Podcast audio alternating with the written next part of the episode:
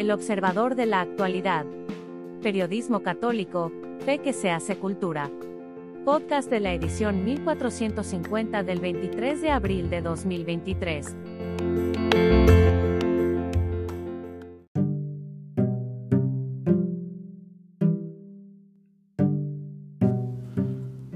Editorial del Observador.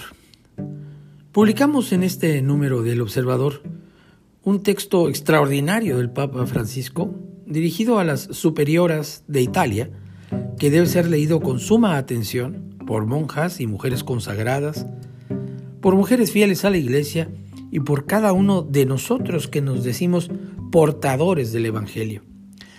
Tal como alguna vez al inicio de su pontificado habló de los pecados de la curia, y los ha combatido hasta el cansancio, que se podían extrapolar a cualquier grupo humano organizado para el bien común, incluso a cualquier empresa, el discurso a las monjas y a las consagradas toca un tema especialmente relevante en el anuncio cristiano, la amargura.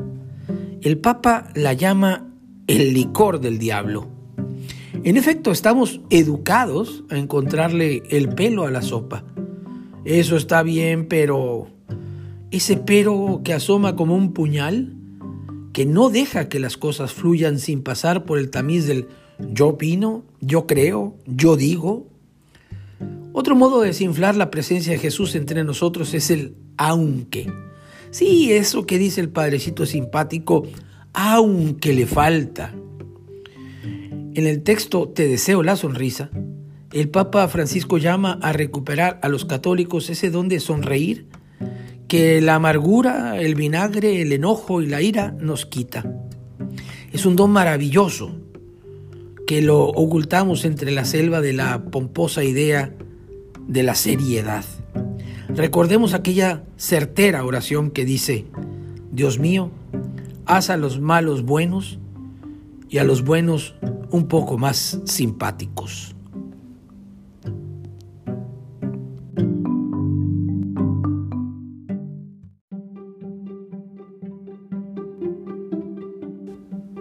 Peñalosa en el Observador, por Monseñor Joaquín Antonio Peñalosa.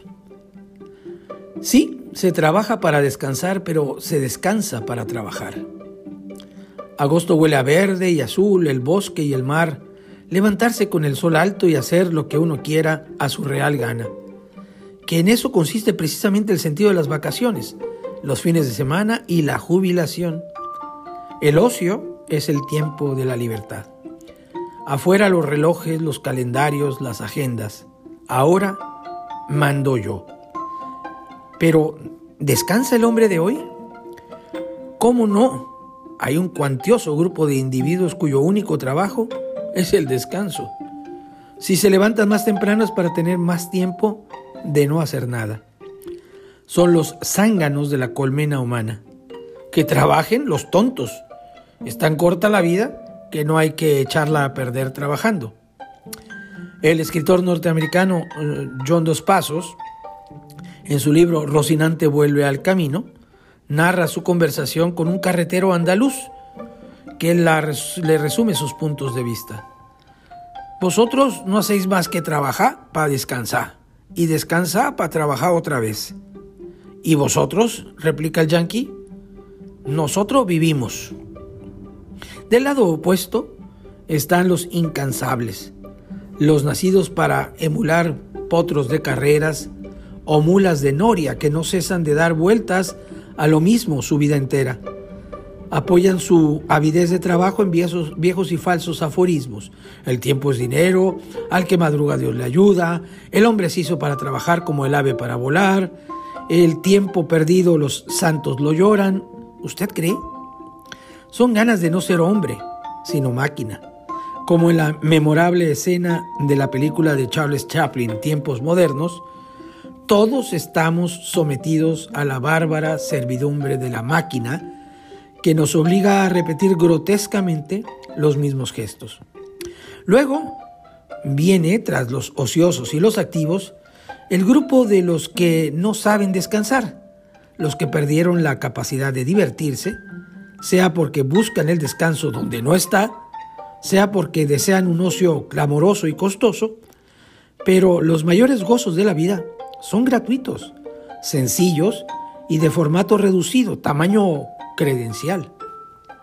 Nada cuesta pasear por el campo, la amistad, la lectura, esa delicia perdida de la conversación, un rato celeste de música, la familia, el juego no comercializado, la expresión artística, un paisaje con el con río, el río es una mejilla que se sonroja con los rayos de sol, dice las mil y una noches, o el éxtasis del mar, del mar ondulante, rebosante y triunfante que cantó Carlos Pellicer.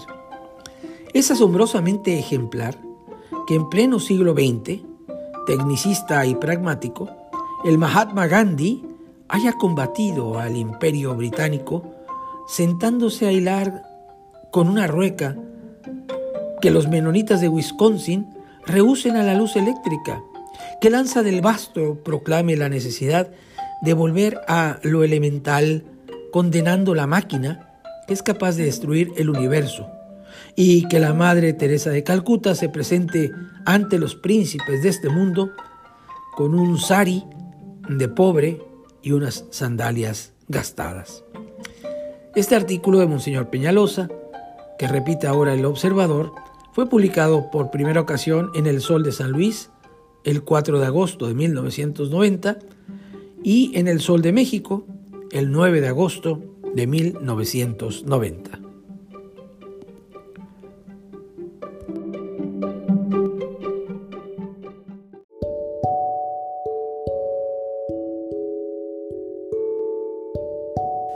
En camino, por el de la voz, Jaime Septién.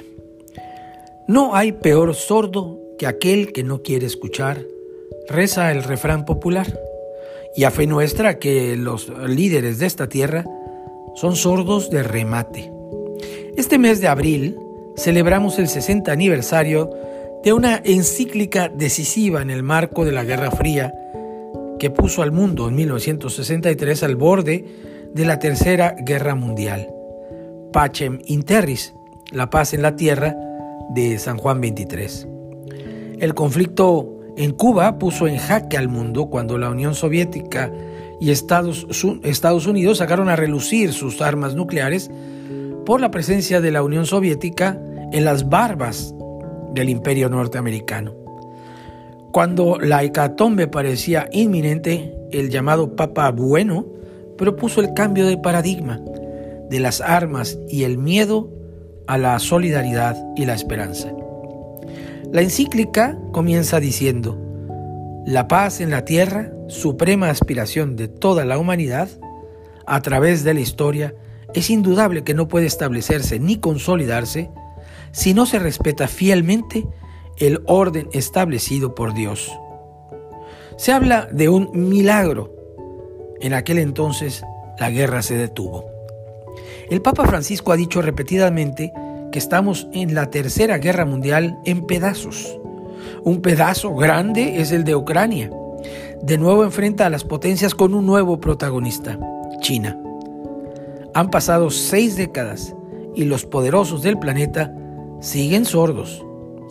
Al divino Redentor Juan 23 pedía que borrara de los hombres cuanto pudiera poner en peligro la paz y convirtiera a todos los hombres en testigos de la verdad, de la justicia y del amor fraterno. Seguimos pidiendo lo mismo.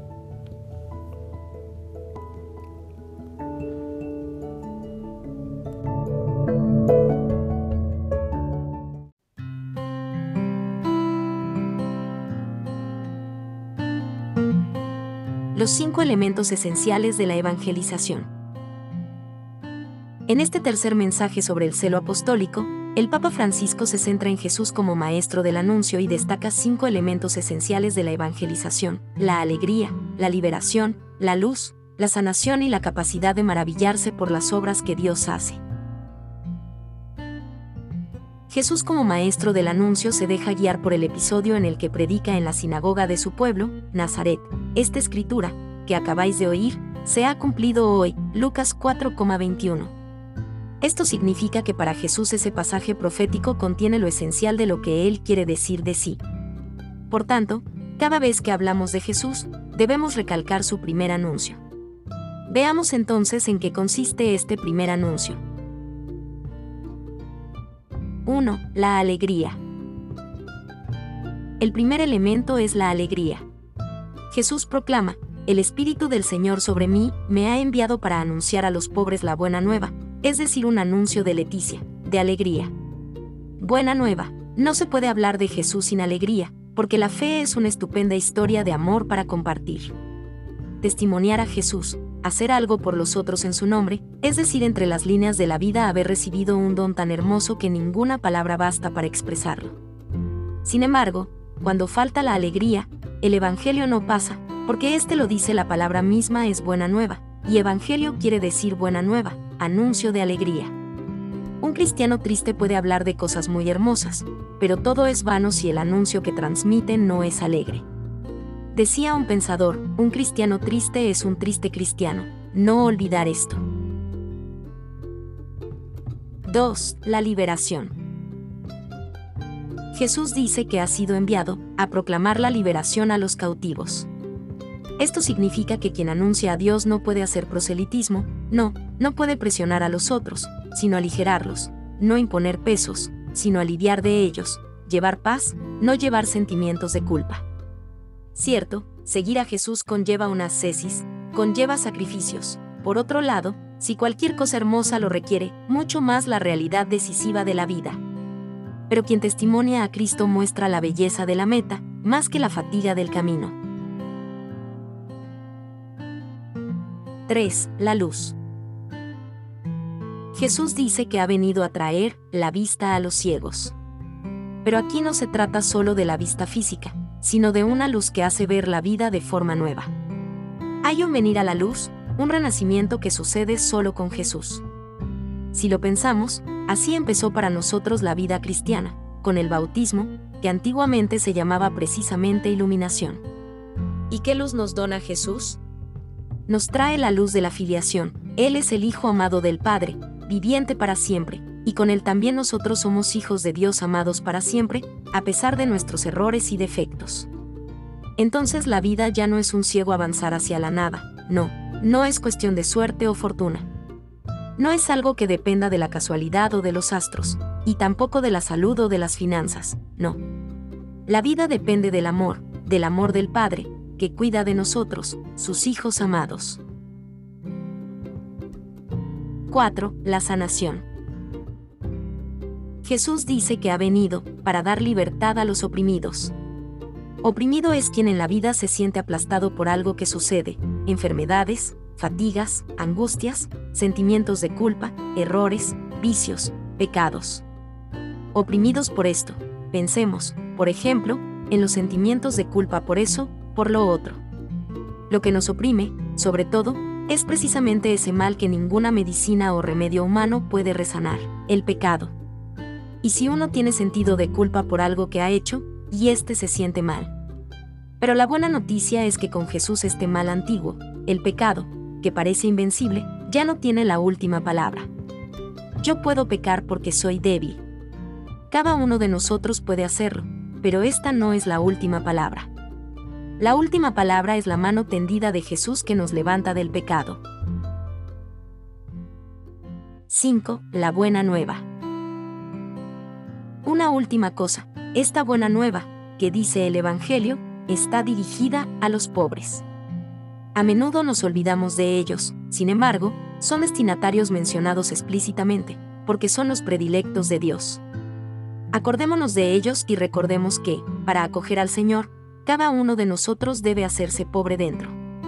Con esa pobreza que hace decir, Señor necesito perdón, necesito ayuda, necesito fuerza. Esta pobreza que todos nosotros tenemos, hacerse pobre dentro.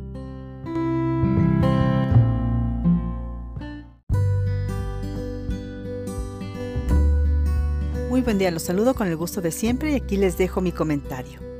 Nuestro país y el mundo entero están atravesando por varias terribles crisis, pasando indudablemente por la económica, la política, la social y la que más debería preocuparnos a todos, la de los valores morales.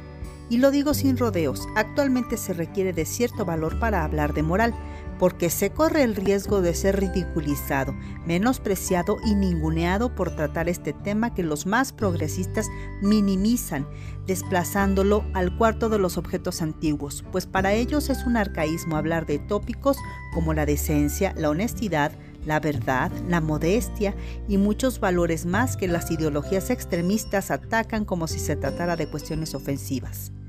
Un ejemplo de esta guerra que lidiamos a nivel mundial es con la ideología de género y el feminismo radical, donde se manipulan términos como tolerancia, igualdad, decisión, derecho, vida, patriarcado, etc., imponiendo sus ideas como si solamente quienes enarbolan estas banderas fueran importantes y tuvieran la verdad absoluta, sin dejar espacio para quienes piensan diferente por lo tanto, quienes se han identificado con esas doctrinas ven a las demás gente como enemiga y no como personas con igualdad de derechos como los que ellos tienen.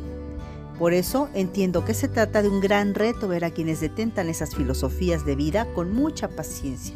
Es más, ir más allá, llegando al grado de la misericordia, que es como deberíamos tratarnos todos. Pero, ¿qué significa la palabra misericordia? Si nos vamos directamente al diccionario de la Real Academia Española, encontramos que es la virtud que inclina el ánimo a compadecerse de los sufrimientos y miserias ajenos. En otras palabras, es reconocer que todos tenemos errores y defectos, lo que nos hace mucho más semejantes entre nosotros y por lo tanto, como estamos en igualdad de circunstancias, tendríamos que ser más comprensivos unos con los otros. Sin embargo, nada está más lejos de la realidad Sencillamente nos cuesta mucho ponernos en los zapatos del prójimo, lo que nos hace sentirnos superiores porque no somos como los demás. Eso me recuerda a la parábola del fariseo y el publicano, en la que el primero estaba de pie agradeciendo a Dios porque pagaba el diezmo, ayunaba y no era como el publicano, quien humildemente no podía levantar los ojos y se daba golpes de pecho, orando con el corazón para que Dios se apiadara de él por ser un pecador. Y también está otra actitud, la de aquel que cuando alguien le hace un daño no perdona ni olvida, porque siente que la ofensa que ha recibido es tan grave que nunca podrá superarla. No quiere analizar la situación y entender el motivo del mal comportamiento del otro.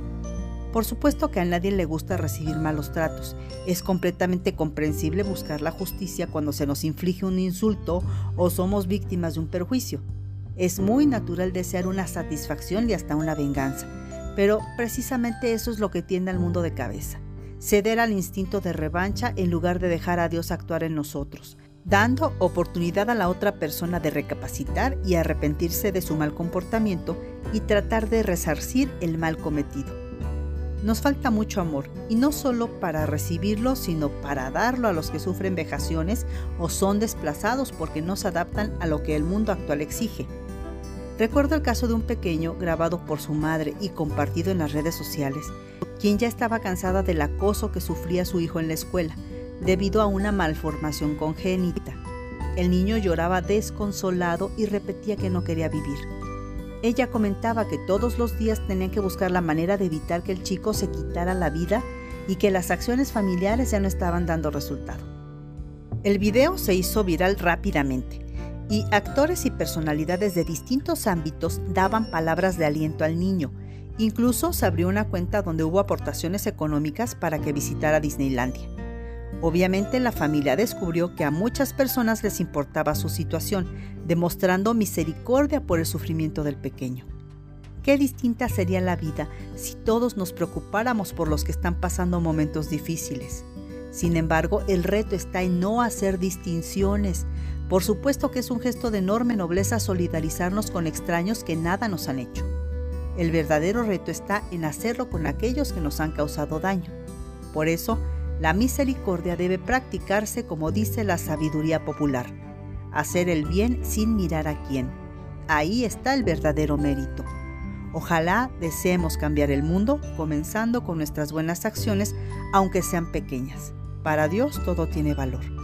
Que tengan una excelente semana.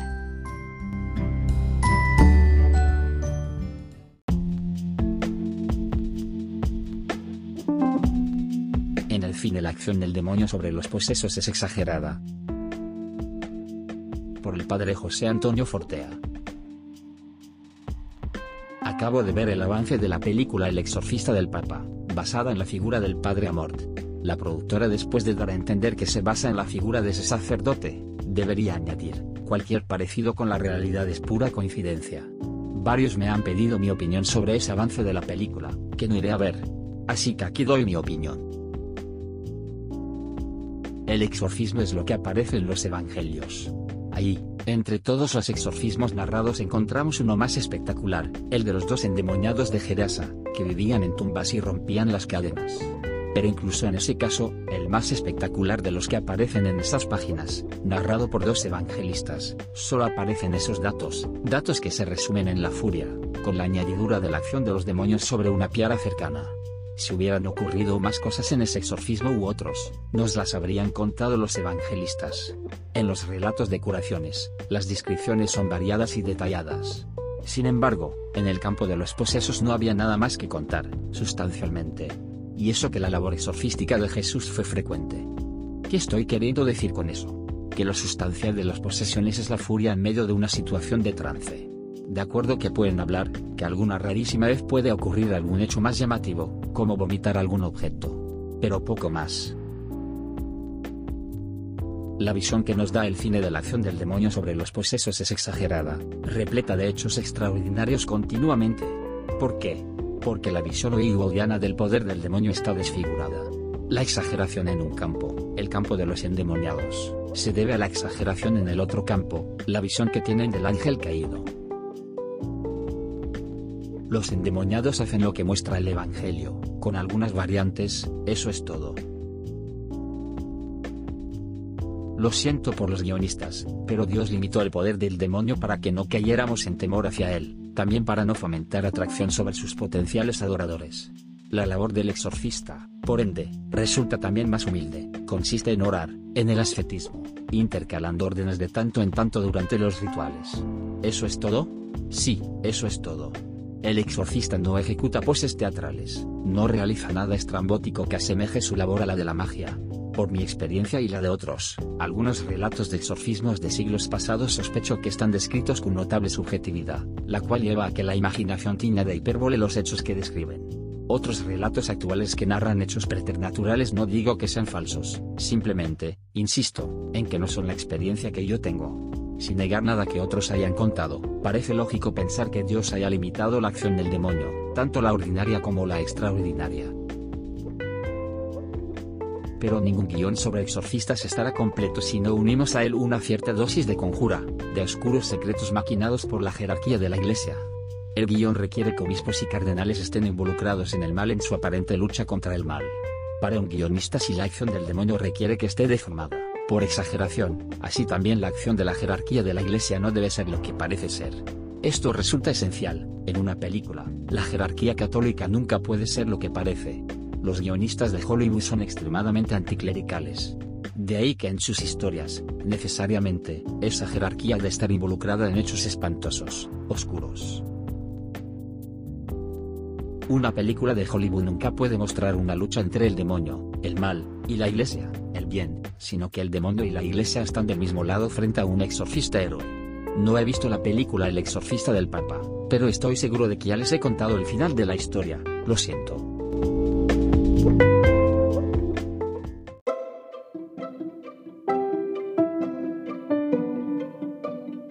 Gracias por escucharnos.